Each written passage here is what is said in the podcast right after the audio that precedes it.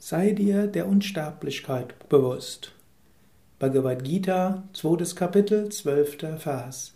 Krishna, der Lehrer, spricht zu Arjuna. Es gab nie eine Zeit, da ich nicht war, oder du, oder auch diese anderen Menschen. Und in Wahrheit werden wir auch in Zukunft niemals aufhören zu sein. Krishna spricht hier von der Unsterblichkeit der Seele. Krishna sagt, dass das Ewige immer da ist. Und daran kann man sich immer wieder erinnern. Überlege dir heute, vor dem Hintergrund der Ewigkeit, ist das, was jetzt in der Veränderung ist, wirklich so wichtig? Es ist wichtig, sich zwischendurch zu lösen von dem Begrenzten.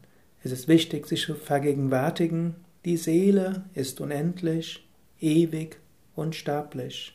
Ein Moment spüre in dich hinein, ein Moment geh in dein Herz hinein, ein Moment geh zu den Tiefen deines Wesens, zu den Grundlagen deiner höchsten Natur. Dort bist du dir des Ewigen bewusst. Dort weißt du, wer du wirklich bist.